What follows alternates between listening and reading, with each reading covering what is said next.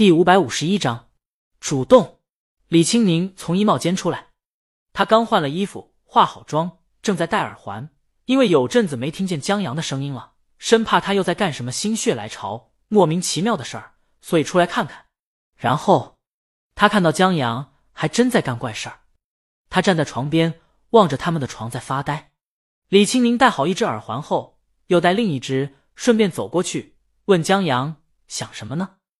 床垫，江阳刚知道这床垫竟然六位数，他又不加攻速，凭什么这么贵啊？江阳估计整个游泳池买来可乐灌满，然后把自己淹死，所消耗的可乐都没这么贵。他还算了一下，就以他的本事，他的真实本领就是上一份工作，单纯的靠自己能力挣的工资来买这床垫的话，估计得有个小十年。说什么呢？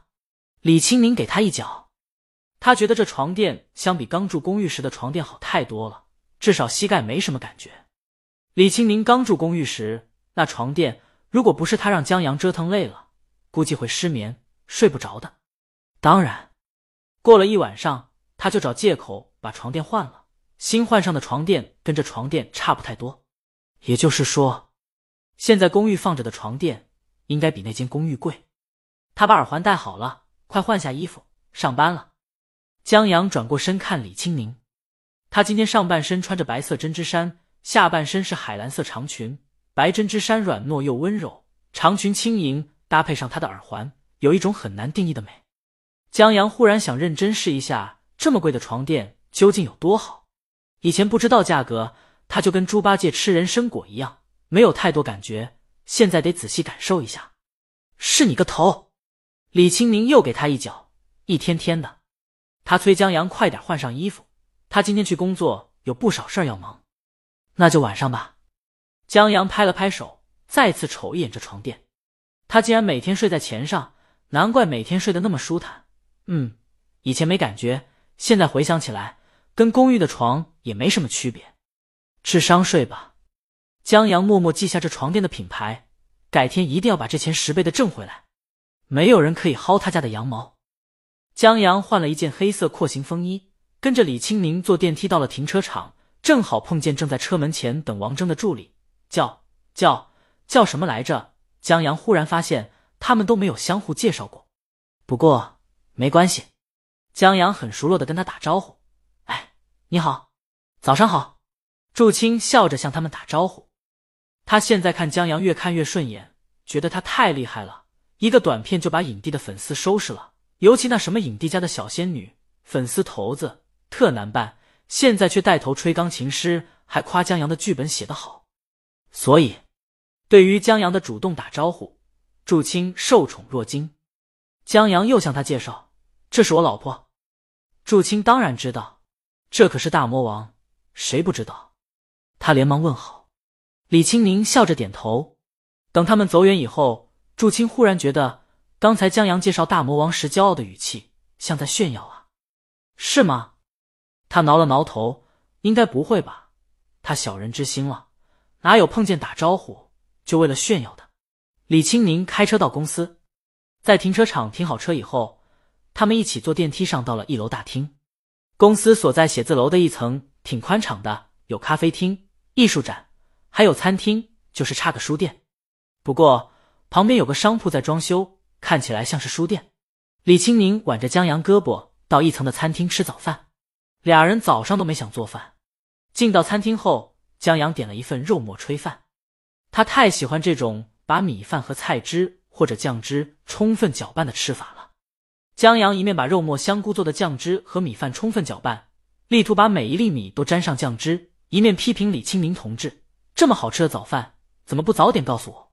他还没吃过这种早餐呢。”李青宁，咱们家本来就不怎么喜欢吃蔬菜，当然要把握住任何吃蔬菜的机会了。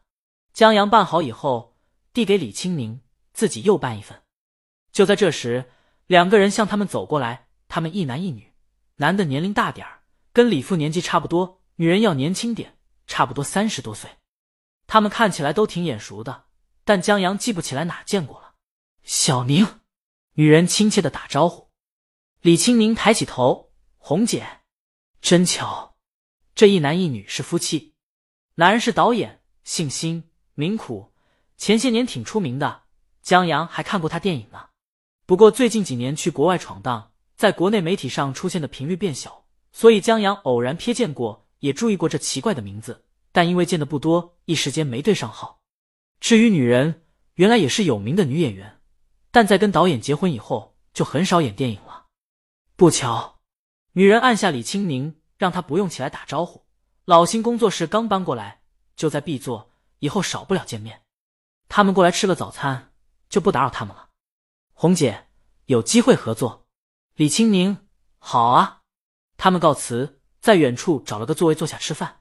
在点菜以后，红姐对辛苦说：“你别老端着，也多说几句话。知道刚才李玉身边的人是谁吗？江阳。那边不知道多少公司缠他手里的版权呢。辛苦，我知道。回来时他听说《奇迹男孩》已经影视化在开拍了，但……”他实在跟一个半翻半的一本正经、十分认真的年轻人说不上话。辛苦说什么？你翻办的真好。红姐作为演员，最擅长察言观色，觉得这话不是不行。你要这么说，他指不定很高兴。呵呵，辛苦没好气。他在海外那边名声不显，但在自己地盘，好歹也是一个大导演，怎么能这么没节操呢？很快，江阳和李青明。吃完早饭了，他们出了餐厅，在路过一个自动贩售机的时候，江阳忽然记起来：“我昨晚做了个噩梦。”“什么噩梦？”江阳：“梦里没有你。”李青明嫌弃：“这情话太土了。”但不知道为什么，他听了还挺高兴的。江阳：“好吧，其实噩梦是我梦到心脏不见了，我就找啊找，你猜在哪儿找到了？”李青宁不想配合，他屈服了。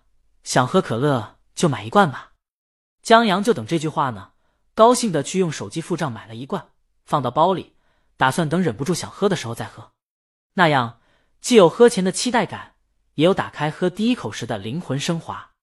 然后他们刷卡进了办公区，在亲吻后，江阳送李清明上了 VIP 电梯，然后转身去了公司。周浩已经到公司了，他没玩游戏，在翻阅一本杂志。在见到江阳以后，他放下杂志。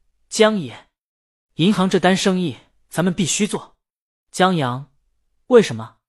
因为时代在召唤。周浩斩钉截铁：四 A 已死，我们当立。这次是我们挑战四 A 广告公司一举成名的好机会。只要我们拿下这单生意，到时候各大汽车厂商势必要来找我们拍广告。江阳看着韩小小：“你不会找了个婴儿肥车模介绍给他了吧？”这鸡汤太够劲儿了，韩小小，江阳又把一个床垫品牌告诉韩小小，咱们做他的广告。